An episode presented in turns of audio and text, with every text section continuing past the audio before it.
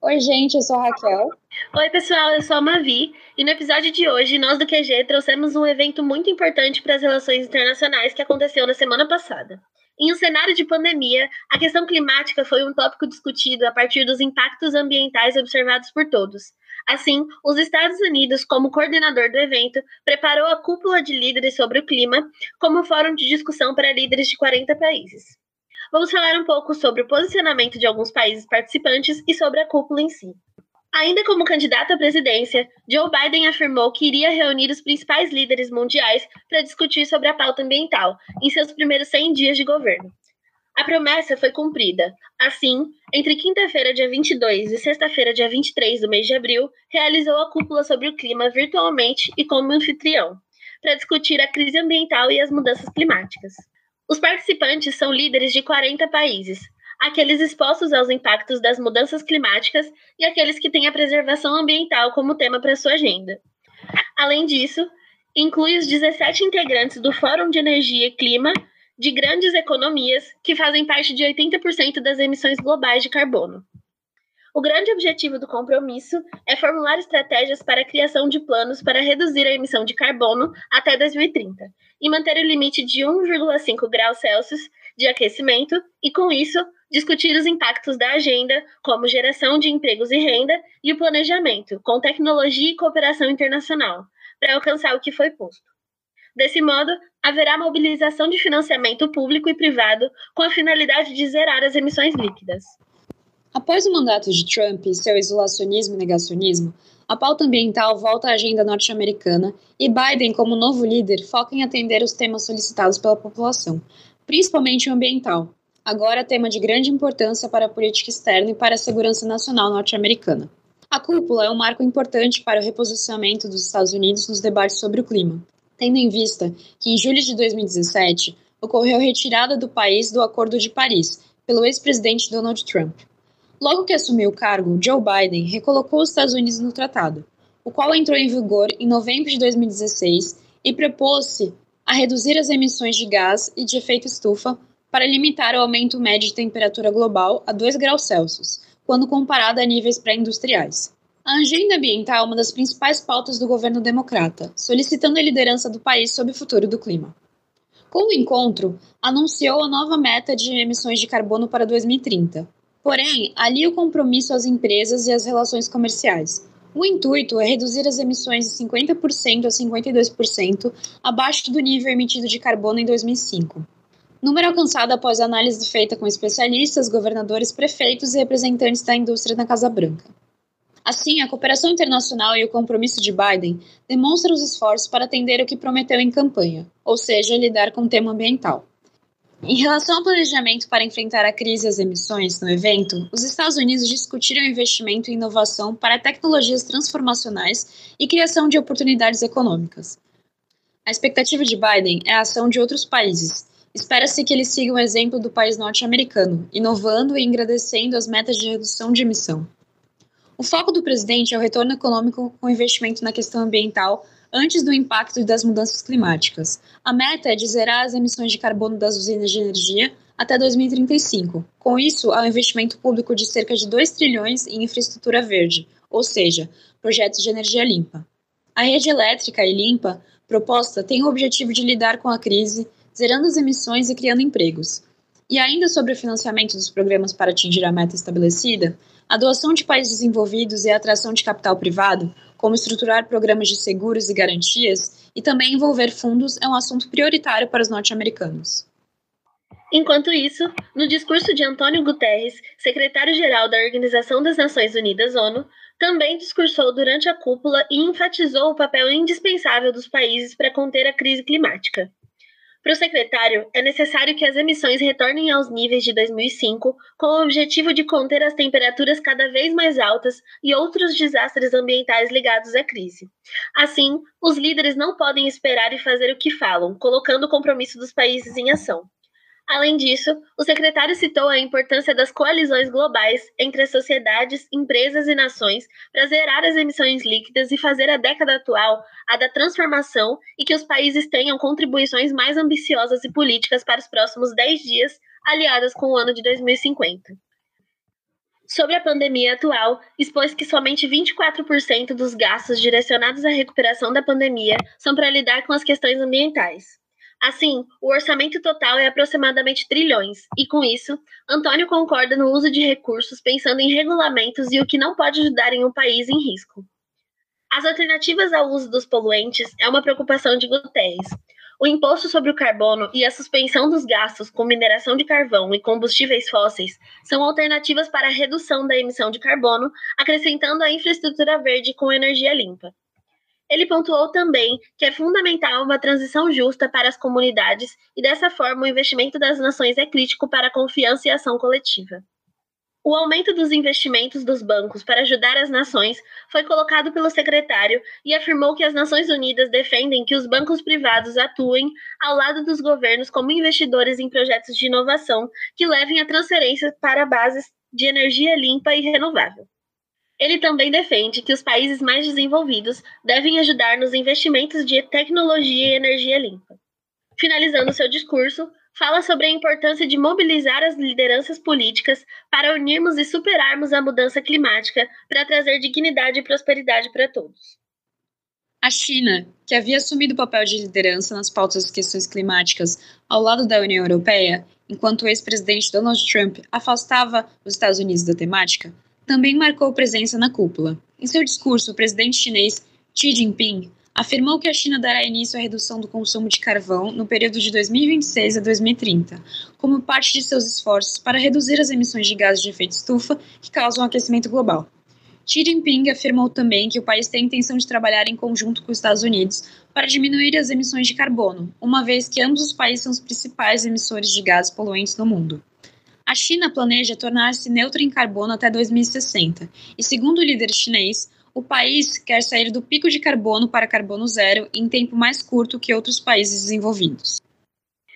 A Rússia, que é a responsável por cerca de 5% das emissões de poluentes, no discurso de seu presidente Vladimir Putin, propôs a implementação de condições preferenciais para o investimento de capital estrangeiro em programas de energia limpa. Putin também afirmou que o país pretende aumentar e priorizar energia de fontes de baixo carbono, sendo uma delas a energia nuclear. No dia seguinte ao discurso, Joe Biden comentou sobre a fala do Putin, dizendo que os Estados Unidos estavam animados com o apelo do presidente Putin para que o mundo colabore na remoção avançada de dióxido de carbono e os Estados Unidos estão ansiosos para trabalhar com a Rússia e outros países nesse esforço. Mesmo utilizando energias renováveis, cerca de 46% em 2019, a Alemanha tem como sua maior parte as fontes fósseis em sua matriz energética, que contribuem para a emissão de CO2, porém, pretende expandir ainda mais essas bases renováveis. O país, nos últimos anos, segue um programa de reflorestamento que também contribui com a proteção ao meio ambiente, Segundo Angela Merkel, em seu discurso para a cúpula, dobrou os gastos climáticos em 2020 para 4 bilhões de euros e reduziu suas emissões em 40% em comparação a 2019. A chanceler, sendo uma das líderes a discursar no evento, comemorou a volta de Biden ao Acordo de Paris, após Trump, no mandato anterior, retirar-se do acordo. Para Angela, os Estados Unidos é um país extremamente necessário para o tratado e o mundo precisa da sua contribuição.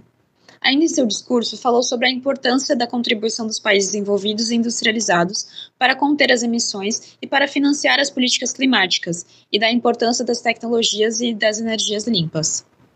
O presidente Emmanuel Macron foi um dos líderes a discursar na cúpula, afirmando sobre a necessidade de cooperação, uso de tecnologias e energias limpas e criação de regulamentações em nível internacional.